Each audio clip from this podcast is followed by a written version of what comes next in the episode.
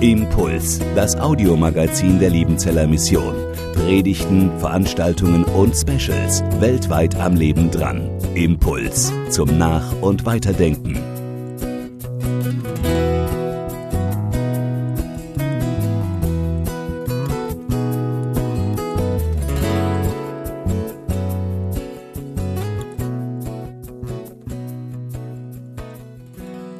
Ich möchte Sie ganz herzlich begrüßen heute Abend. Schön, dass Sie sich aufgemacht haben in diesen späten Septembertagen nach Liebenzell. Der bekannte Arzt und Theologe Ulrich Eibach berichtet in einem Artikel, der übrigens denselben Titel trägt wie mein Vortrag, von einem siebenjährigen Jungen, der mit einem Hirntumor in eine neurologische Klinik eingeliefert wird. Die Mutter erzählt dem Seelsorger, wie ihr Junge ihr ein Jahr vorher von einem Traum erzählte, den er hatte, also lang bevor der Tumor entdeckt wurde. Er sei zu einem Haus gekommen, in dessen Haustür ein Mann stand. Der habe zu ihm gesagt, dass er demnächst in dieses Haus einziehen werde. Eine Woche vor der großen Operation hatte ihr Junge wieder einen Traum. Mama, ich bin wieder bei dem Mann von damals gewesen. Diesmal hat er mich auf seinen Arm genommen und mir das ganze Haus gezeigt und gesagt, hier wirst du jetzt einziehen. Alle im Haus, die haben mich herzlich willkommen geheißen. Du musst dir keine Sorgen um mich machen. Eine Woche nach der Hirntumor-OP starb dieser Junge. Für seine Mutter waren seine Träume ein großer Trost. Sie wisse, sagt sie, dem Seelsorger, dass der Mann der Vater im Himmel sei und ihr Sohn jetzt in seinem Haus aufgenommen sei. Wo sind unsere Toten? Das ist für viele Menschen eine sehr existenzielle Frage im Blick auf den eigenen Tod, aber natürlich auch, wie bei dieser Mutter, im Blick auf liebe Menschen, die wir loslassen müssen oder loslassen mussten. Für viele Menschen spielen solche Träume oder bestimmte Nahtoderfahrungen heute eine ganz große Rolle im Blick auf die Antwort auf diese Frage. Ich persönlich halte das nicht für unmöglich, dass Gott auch durch solche Träume oder durch Nahtoderfahrungen ein gewisses Fenster zur anderen Seite öffnet. Wir sollten solche Träume und solche Nahtoderfahrungen mit einem zugewandten Angesicht begegnen und sie auf keinen Fall lächerlich machen. Gleichzeitig können wir sie nicht einfach ohne weiteres als direkte Offenbarung Gottes betrachten, sondern wir müssen sie ins Gespräch mit der Heiligen Schrift bringen und dann überlegen, inwiefern solche Träume und Erfahrungen dem Zeugnis der Heiligen Schrift entsprechen oder auch nicht. Denn im Evangelium liegt der Grund unserer Hoffnung, nicht in irgendwelchen Erfahrungen, nicht in Träumen liegt der Grund unserer Hoffnung, sondern im Evangelium von Jesus Christus, wie es uns im Neuen Testament entfaltet wird. Bevor wir uns aber der Bibel und vor allem dem Neuen Testament zuwenden bei dieser Frage, will ich Ihnen einen Eindruck von den Antworten der antiken Welt geben im Blick auf diese Frage. Denn das Evangelium ist ja nicht in einem luftleeren Raum entstanden, sondern hat seinen Siegeszug in diese antike Welt angetreten, die eigene Antworten auf diese Frage, wo sind unsere Toten gegeben hat. Und diese Hoffnungsbotschaft des Neuen Testaments, das war die Revolution für diese anderen Antworten. Das war eine Botschaft, die alles übertraf, was Menschen bis dato im Blick auf diese Frage, wo sind unsere Toten, geglaubt und gehofft haben. Deshalb der erste Punkt, wo sind unsere Toten? Die Antworten der antiken Welt. In der Umwelt des Neuen Testaments gab es ganz verschiedene Antworten. Und die düsterste und die traurigste, das ist der Pessimismus. Der Pessimismus erwartet schlichtweg nichts von einem Leben nach dem Tod. Er lehnt jegliche Hoffnung auf ein irgendwie geartetes, positives Weiterleben ab.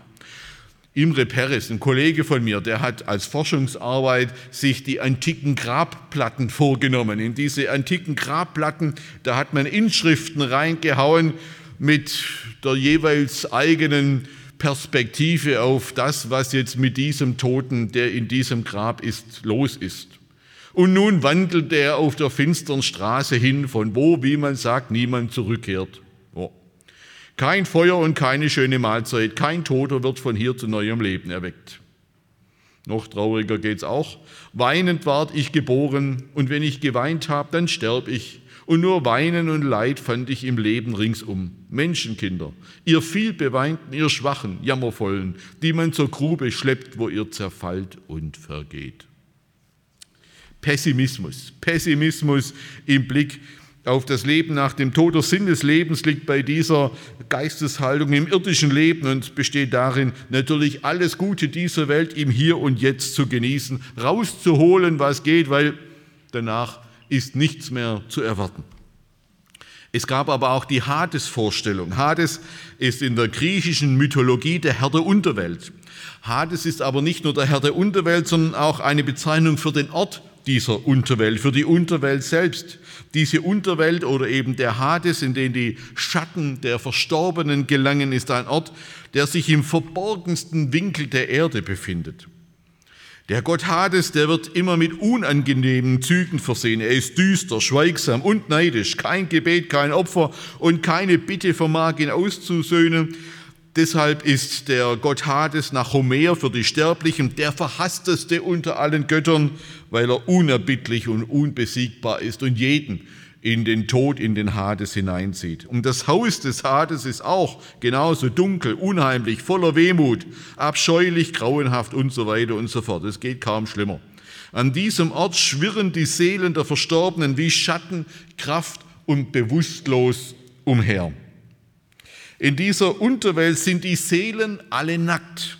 Das heißt, sie erscheinen ohne Körper, aber mit weltlichen Charakterzügen. Man kann sie erkennen, man kann sie identifizieren. Das ist der, das war doch jene.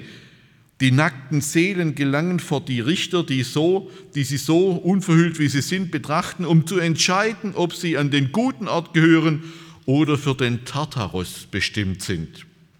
Damit sind wir bei der dritten Anschauung der Zwei-Wege-Lehre. Alle Menschen gelangen nach dem Tod gemeinsam und unausweichlich zum Gericht in die Unterwelt, wo sich die Wege dann allerdings teilen. Der Weg für die Gerechten führt an den Ort der Frommen, zu den Inseln der Seligen, ins Elysium. Kennt man von Schiller, ne? Beethoven, äh, das neunte, Tochter aus Elysium, in die Gemeinschaft der Heroen, der Edlen, der Glückseligen, der Unsterblichen. Dagegen führt der Weg der Gottlosen und der Verbrecher an den Ort der Strafe, in den Tartaros. Tief unter dem Hades erstreckt sich das Reich des Tartaros, der tiefste, tiefste, allertiefste Ort, den es überhaupt gibt. Das ist dieser Tartaros, der Ort der Sühne für die verdammten Seelen, so ein bisschen ähnlich wie die biblische Hölle. Dorthin gelangen die Bösen und die, die gegen die Götter aufrührerisch waren. Die, äh, wer in seinem Leben Gutes getan hat, der darf auf ein Leben auf der Insel der Seligen hoffen. Das Klima auf dieser Insel der Seligen ist dasjenige des Olymp, wo die griechischen Götter wohnen. Dort regnet es nicht, dort schneit es nicht, immer Sonne, also so ein bisschen Mallorca. Äh, überhaupt ist alles Schreckliche und Peinliche ausgeschlossen. Das ist anders wie in Mallorca. Aber ähm, ein Fazit. Nirgendwo in der antiken Jenseitsvorstellungen findet sich so etwas wie eine Hoffnung auf die Auferstehung. Ups, hier sind wir. Nirgendwo findet sich so eine Hoffnung auf eine Auferstehung der Toten. Nirgendwo findet sich die Erwartung einer universalen Zeitenwende. So etwas wie wir bei der Wiederkunft Jesu Christi erwarten, wo wir eine universale Zeitenwende, eine Äonenwende erwarten. So etwas findet man nicht in der antiken Jenseitserwartung. Und interessant, die Seele wird in all diesen Hoffnungen, Erwartungen der antiken Welt immer leiblos gedacht. Die Seele ist nie äh, in einem Leib äh, enthalten. Die Zukunftshoffnung, die uns im Neuen Testament begegnet, ist deshalb auch mit den Jenseitsvorstellungen der antiken Welt der alten Griechen völlig unvereinbar. Die wichtigste für die Griechen völlig unvorstellbare Aussage im Neuen Testament ist die Botschaft von der Auferstehung der Toten. Denn aus dem Hades, aus dem Grab, da gibt es niemals einen Ausweg. Da kommt keiner mehr zurück, da kommt keiner mehr raus. Wir können das übrigens im Neuen Testament an zwei Stellen nachvollziehen. Als Paulus seine berühmte Predigt auf dem Areopag gehalten hat, In dem Moment, wo er zur, zum Thema Auferstehung der Toten kommt, da fangen seine intelligenten, philosophisch gebildeten Zuhörer an zu spotten. Apostelgeschichte 17. Als sie von der Auferstehung der Toten hörten, begannen die einen zu spotten, die anderen aber sprachen, wir wollen dich ein andermal weiterhören. Für die Griechen war der Tod im Anschluss an Platon die Befreiung der Seele aus dem Gefängnis bzw. aus dem Grab des Körpers. Der minderwertige Körper muss erst verlassen werden, bevor die Seele ihre Freiheit findet und wieder mit dem rein geistigen Göttlichen eins werden kann. Das war die Erwartung, die Vorstellung und wenn er jetzt hier von einer Auferstehung der Toten spricht, dann war das für sie schlicht lächerlich. Es hat übrigens diese Erwartung eine gewisse Ähnlichkeit mit der Ansicht von Elisabeth Kübler-Ross, der berühmten Sterbeforscherin. Vielleicht erinnern sich noch manche an diesen Namen. Sie war der Ansicht, dass es den Tod eigentlich gar nicht gibt, sondern dass es sich beim Sterben nur um eine Metamorphose handelt, um eine Verwandlung, bei der der überflüssige Körper abgestreift wird, so wie ein abgetragener Mantel einfach abgestreift wird und dann der bis dahin unter diesem vergänglichen Körper verborgene, unsterbliche Mensch das Dasein zutage tritt, das Eigentliche zutage tritt. Aber bei der Hoffnungsbotschaft des Neuen Testaments geht es nochmal um was ganz anderes. Hier geht es um die Auferstehung und zwar um eine leibliche Auferstehung von den Toten. Und genau an diesem Punkt geriet Paulus auch in Konflikt mit, den, äh, mit seinen Korinthern, mit der Gemeinde in Korinth, die ganz hellenistisch, ganz griechisch eifrig dieser Botschaft widerstanden. Wir können diese Debatte verfolgen im ersten Korintherbrief, in diesem berühmten Auferstehungskapitel, in Kapitel 15, wo Paulus schreibt, wenn aber Christus gepredigt wird, dass er von den Toten auferstanden ist, wie sagen denn einige unter euch, es gibt keine Auferstehung der Toten?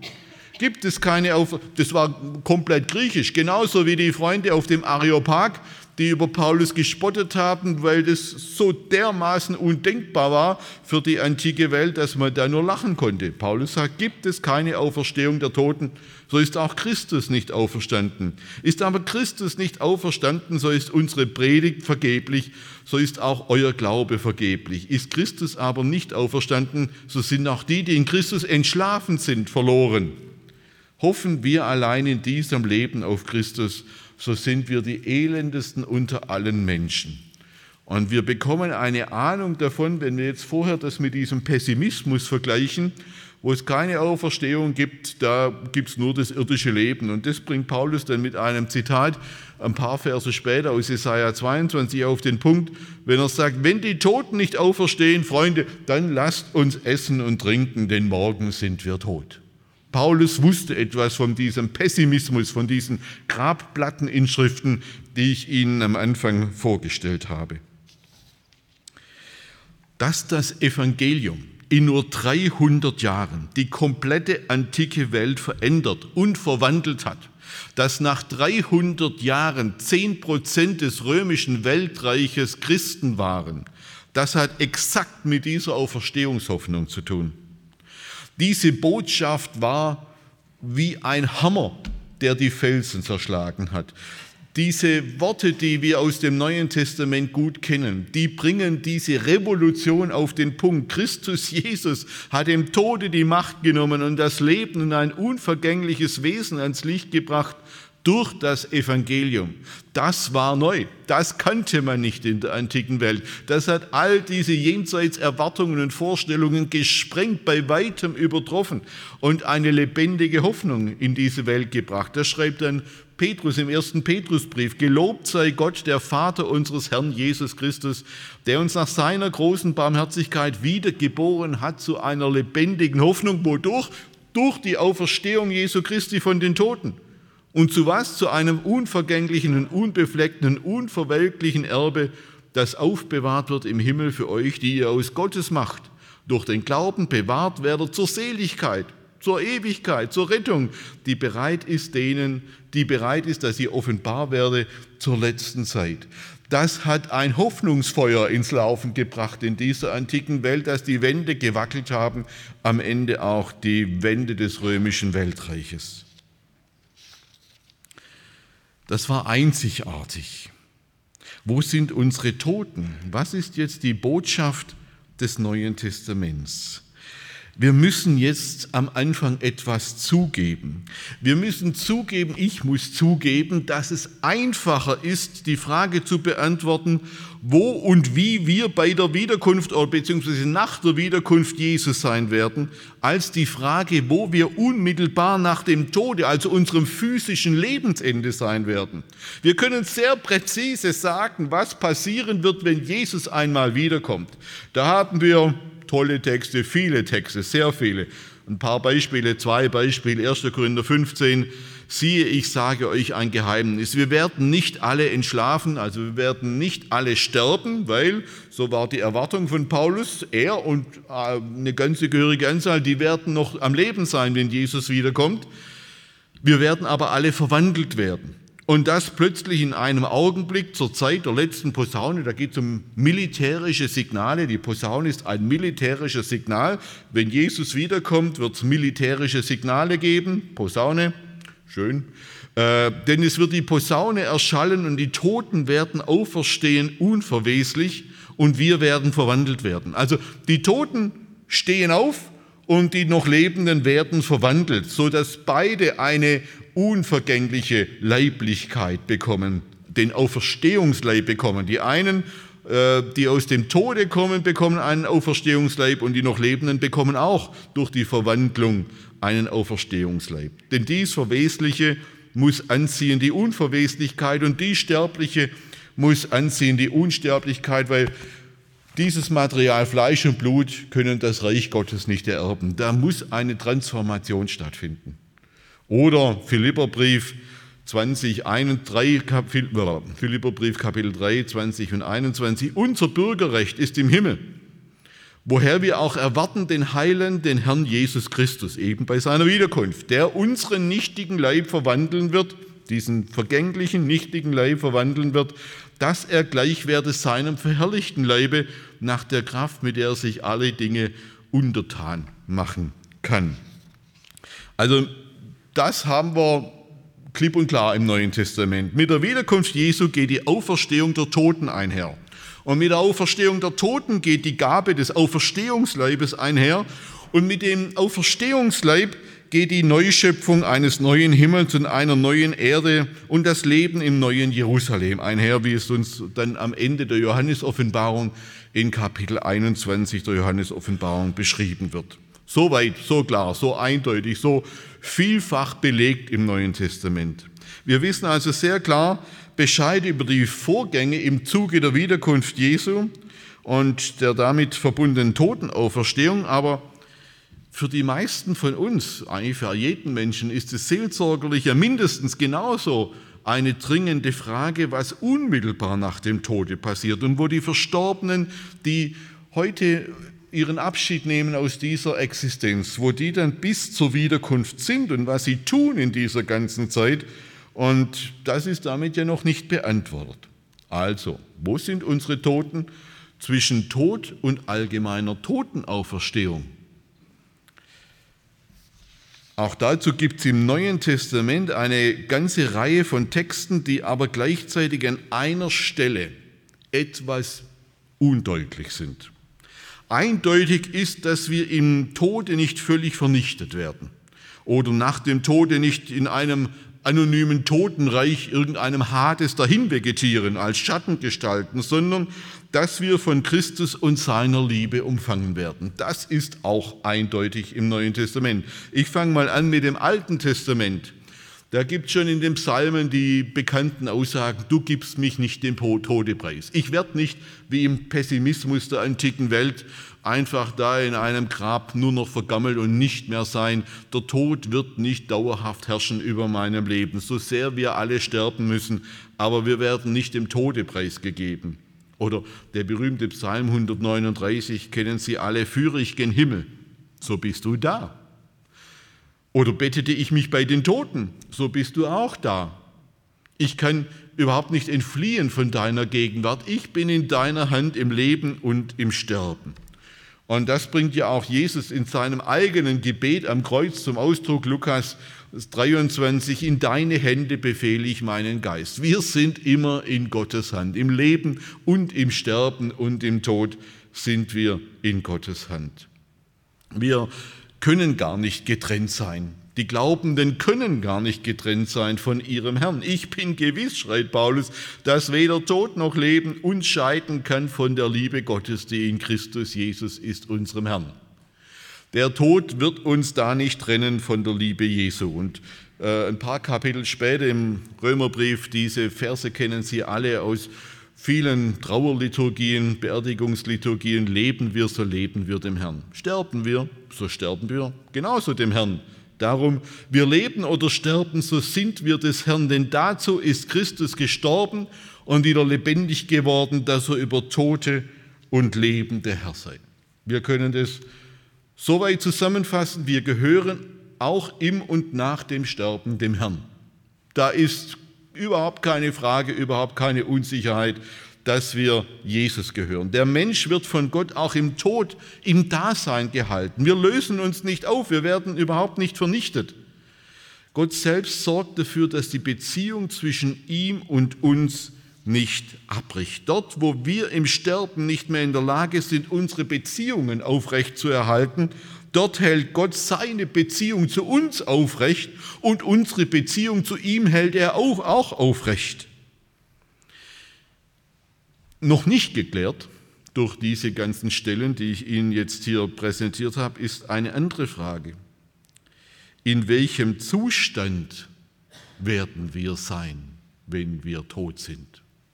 Wir gehören Jesus. Wir sind bei Jesus. Er ist unser Herr. Ihm gehören wir soweit. Alles klar. Ich habe es hier auf dieser Folie. Aber in welchem Zustand werden wir bei Christus sein? In welcher Verfassung werden wir ihm gehören zwischen unserem Tod und der allgemeinen Totenauferweckung? Viertens, schlafen wir bis zur Auferstehung oder sind wir im Paradies mit Christus? Martin Luther. Martin Luther plädierte bei dieser Frage für die These, dass die Toten bis zur allgemeinen Totenauferstehung bei der Wiederkunft Jesu schlafen. Er berief sich dabei auf diese Stelle, berühmte Stelle, 1. Thessalonikerbrief, Kapitel 4, 13, 14. Dort schreit Paulus, wir wollen euch aber, liebe Brüder, gemeint sind logischerweise immer auch die Schwestern, nicht im Ungewissen lassen über die, die entschlafen sind damit ihr nicht traurig seid wie die anderen, die keine Hoffnung haben. Da kommt wieder diese antike Hoffnungslosigkeit zum Ausdruck. Also das, was ich Ihnen am Anfang als Hintergrund präsentiert habe. Denn wenn wir glauben, dass Jesus gestorben und auferstanden ist, so wird Gott auch die, die entschlafen sind, durch Jesus mit ihm einherführen. Dabei verstand Luther diesen Schlaf nicht als ein Todsein, sondern als einen Zustand der Bewusstlosigkeit, so wie der Schlaf eben ein Zustand der Bewusstlosigkeit ist. Wir gehen abends ins Bett und wachen morgens auf und was dazwischen ist, wissen wir nicht mehr. Luther vertrat, vertrat aber definitiv nicht die moderne Vorstellung eines Ganztodes, wonach wir im Tod völlig vergehen und alle unsere Beziehungen, also auch die zu Gott, im Tode abbrechen und durch eine Neuschöpfung Gottes aus dem Nichts heraus völlig neu geschaffen werden. Es waren lutherische Theologen im 20. Jahrhundert, die diese Ganztodtheorie vertreten haben, weil sie gesagt haben, weil wir als ganze Menschen mit Leib, Seele, Geist der Sünde verfallen sind, müssen wir ganz verstehen, ganz vergehen und Gott wird uns dann einmal aus dem Nichts heraus neu schaffen, wobei es keine Kontinuität gibt zwischen dem, was wir hier und heute in diesem Leben sind und was wir dann sein werden in seiner neuen Welt. Das vertrat Luther definitiv nicht. Luther meinte, es sei genug zu wissen, dass wir nach dem Tod in Gottes Händen sind. Psalm 139, das Sterbegebet Jesu, in deine Hände befehle ich meinen Geist. Oder so wie der arme Lazarus in diesem Gleichnis in Abrahams Schoß sind oder dem Herrn gehören und eben nicht irgendeinem Totenreich. Luther argumentierte in dieser Frage fast schon modern mit der Überlegung, dass wir im Tode auch nicht mehr der Zeit unterworfen sind. Deshalb sei die Frage, ob das nicht ein unglaublich langer Schlaf sei und ob das nicht schrecklich sei, wenn man möglicherweise Jahrtausende lang schläft. Er sagt, das ist eine völlig falsche Vorstellung. Luther sagt, dass das nur für die Lebenden ein Problem ist, der Gedanke, dass man möglicherweise Jahrtausende lang, also man stelle sich vor, die ersten Christen, die hängen jetzt schon 2000 Jahre da äh, im Schlaf rum, äh, ist das nicht langweilig? Luther sagt, das ist nur für die Lebenden ein Problem, das ist für die Toten überhaupt, nicht, äh, überhaupt kein äh, Problem. Für die Verstorbenen gibt es das Problem nicht. Für sie sei es bei der Auferstehung so, als seien sie gerade erst gestorben und eingeschlafen. Tod und Auferstehung fallen in ihrer Wahrnehmung zeitlich komplett zusammen. Nur aus unserer Wahrnehmung liegt da möglicherweise eine endlos lange Zeit dazwischen. So sah es Martin Luther.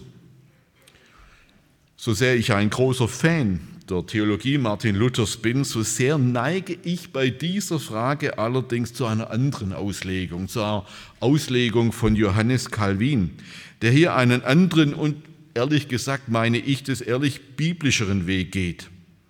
Im Anschluss an den mittelalterlichen Theologen Thomas von Aquin nimmt er für die in Christus Verstorbenen einen Zwischenzustand zwischen dem individuellen Tod und der allgemeinen Totenauferstehung an.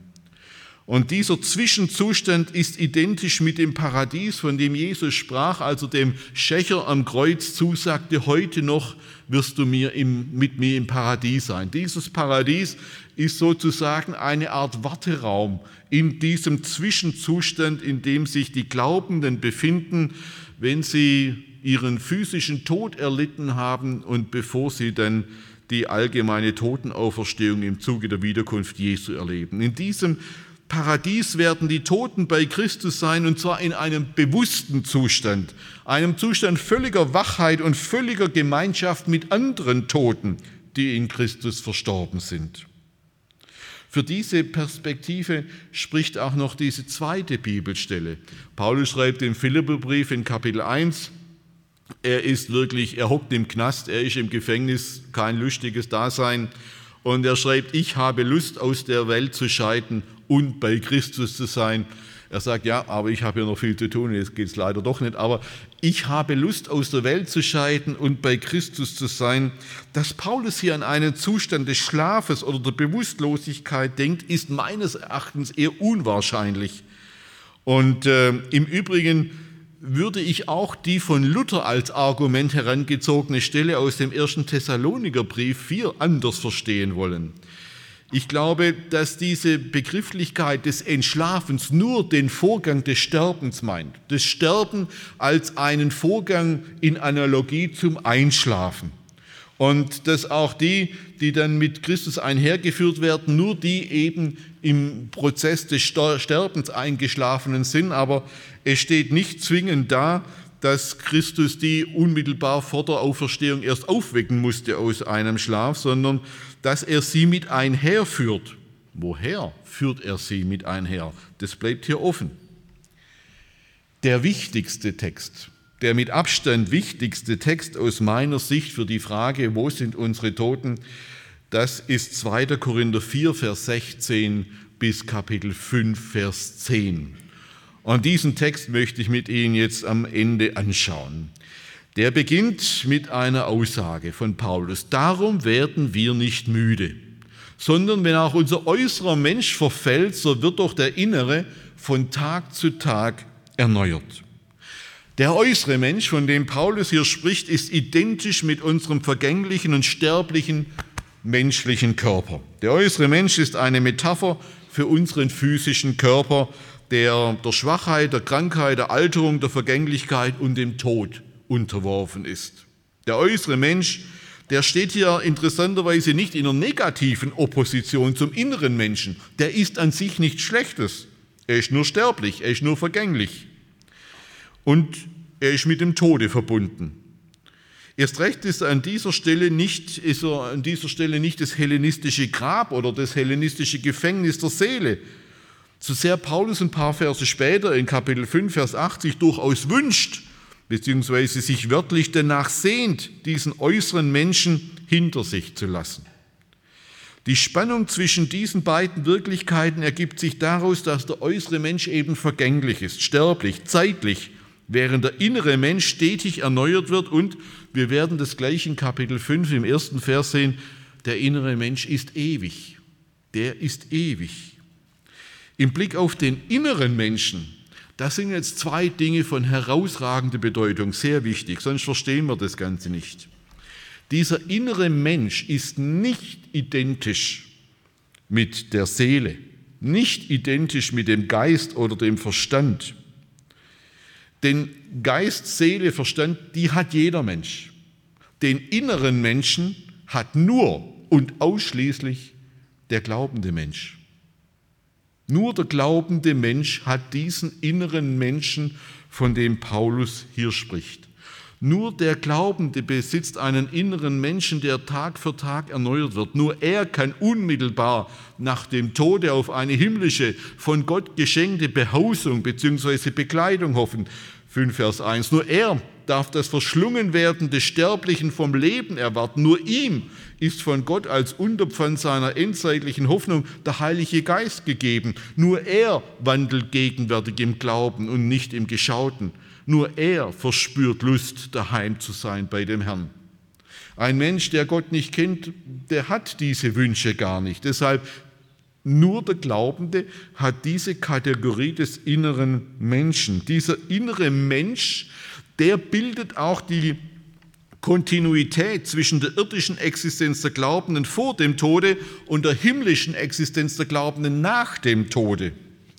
Dieser innere Mensch ist die Größe, die bleibt und unseren physischen Tod überdauert. Das, man könnte über, modern übersetzt sagen, ist so etwas wie unsere Identität, die bleibt, dieser innere Mensch.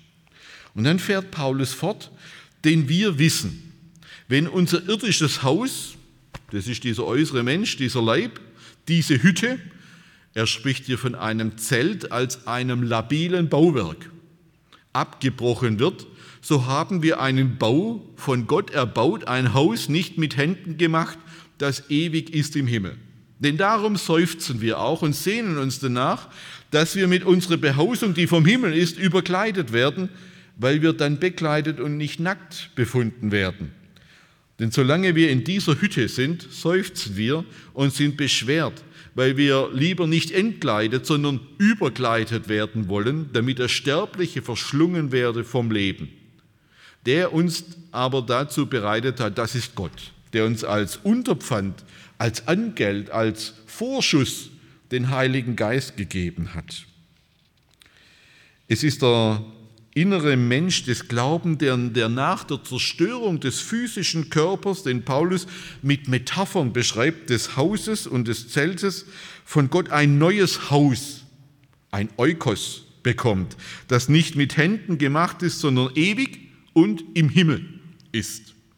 Es ist interessant, dass Paulus für das Haus der Verstorbenen ausschließlich Metaphern verwendet. Ist Ihnen aufgefallen, er redet hier nicht vom Leib. Der Begriff Leib, griechisch Soma, den verwendet er ausschließlich für den Auferstehungsleib, den wir im Zuge der Wiederkunft Jesu bei der allgemeinen Auferstehung bekommen.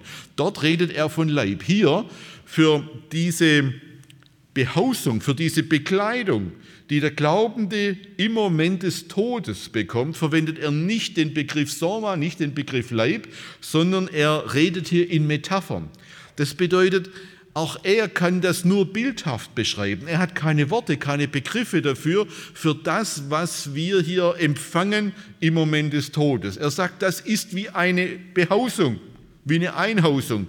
Es ist wie ein Kleid, das uns übergezogen wird. Nichts in diesen Versen legt nahe, dass Paulus hier vom Auferstehungsleib redet. Der wird erst im Zuge der Wiederkunft Jesu verliehen. Die Begriffe Wiederkunft Jesu, Leib, Auferstehung sind an dieser Stelle in diesen Versen komplett abwesend, weshalb ich überzeugt bin, dass Paulus hier nicht von der allgemeinen Auf Totenauferstehung spricht, sondern dass Paulus von dem Moment spricht, wenn ein Mensch stirbt. Was passiert denn? Er bekommt im Moment seines Todes eine neue Behausung, ein Kleid übergezogen.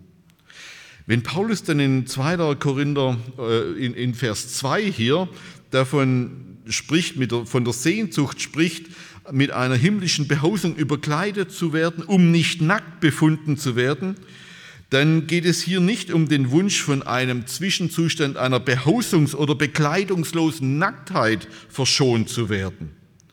Diese Nacktheit, von der Paulus in Vers 2 und Vers 3 spricht, die ist für den Glaubenden weder unausweichlich noch ist sie erwünscht. Das ist das, was ihm gerade nicht widerfährt. Hm. Diese Nacktheit, die ist das, was der griechische hellenistische Heide erhofft. Und Paulus sagt, nein, bei Christenmenschen ist das anders. Die werden gerade nicht nackt sein. Er distanziert sich hier von dieser hellenistischen Erwartung, wonach die Freiheit der unsterblichen Seele vom sterblichen Körper eine wünschenswerte Form der Existenz wäre. Nein, ist nicht wünschenswert. Juden wie Christen wissen, dass wir immer in einem eingekleideten Zustand sein sollen und sein werden. Es geht in diesen Versen um den Vorgang, dass unmittelbar nach dem Tod dieser innere Mensch, der die Kontinuität bildet zwischen unserem irdischen Leben vor dem Tod und dem himmlischen Leben nach dem Tod, dass der innere Mensch des Glaubenden von Gott eine ewige Behausung und Bekleidung, wie gesagt, metaphorisch umschrieben, empfängt. Dabei handelt es sich insofern um eine Form eines Zwischenzustandes, als diese Behausung und Bekleidung eben nicht, noch nicht der Auferstehungsleib ist, der erst später verliehen werden wird, wenn Jesus wiederkommt.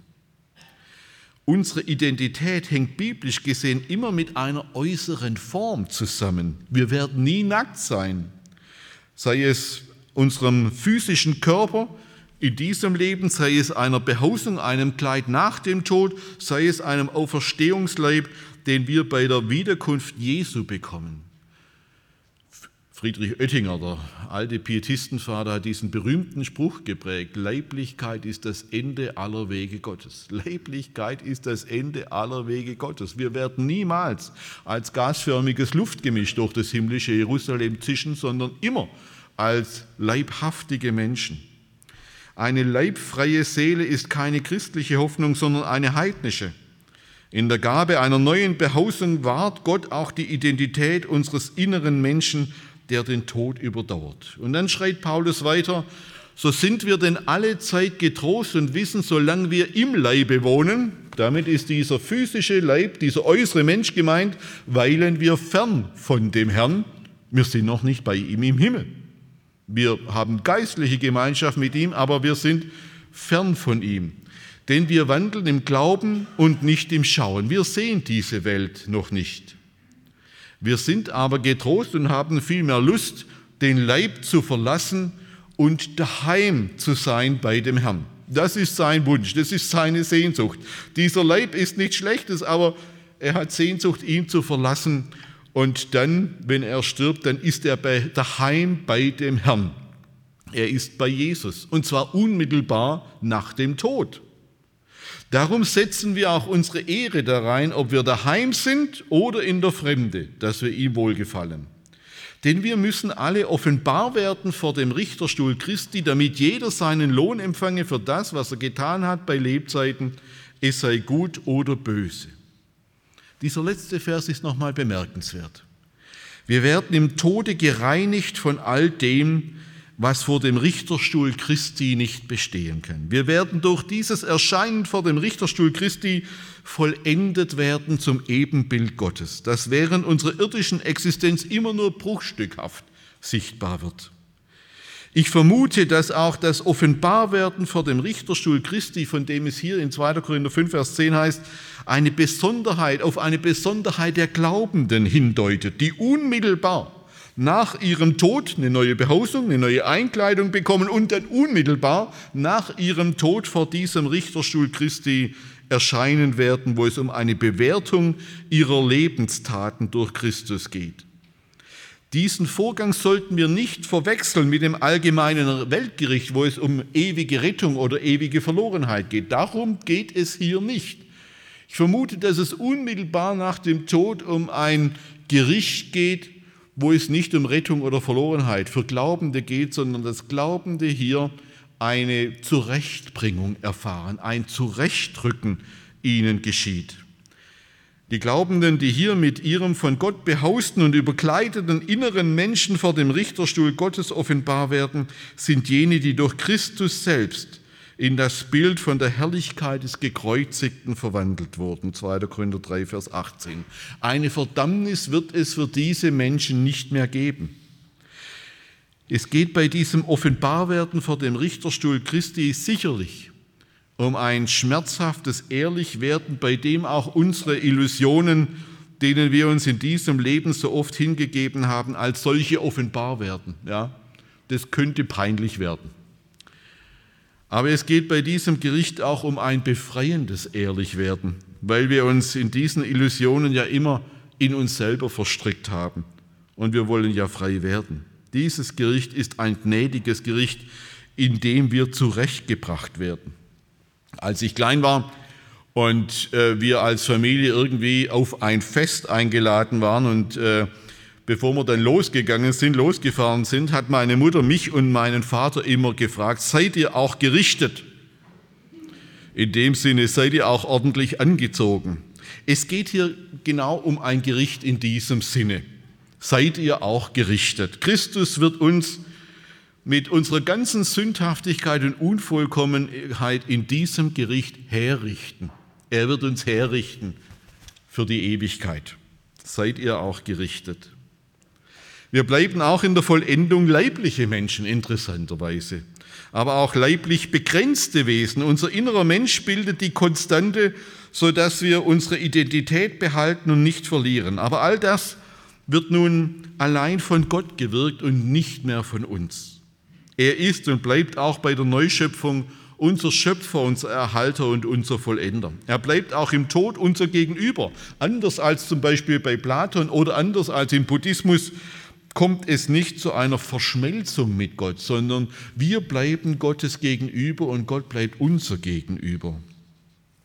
Ich will zum Schluss des Vortrags die Dinge nochmal zusammenfassen und die biblischen Linien kurz, kurz halten. Wir sind im Tode als Glaubende und nur als Glaubende von Christus gehaltene Menschen. Ihm gehören wir hier und ihm gehören wir auch dort. Wir werden weder aufgelöst in ein göttliches Nirvana oder ausgelöscht in das blanke Nichts hinein, noch wandern wir als Schattenwesen in einem modrigen Totenreich rum, sondern wir begegnen einer Person, die wir schon kennen. Wir begegnen Jesus.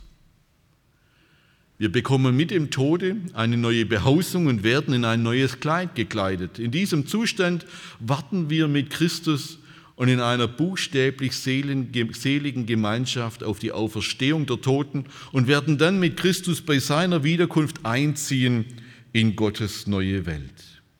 Im Tode werden wir auf eine dreifache Weise aufgehoben.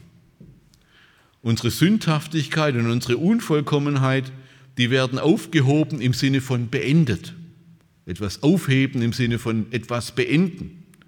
Unsere Identität wird aufgehoben im Sinne von bewahrt. Unsere Identität wird bewahrt.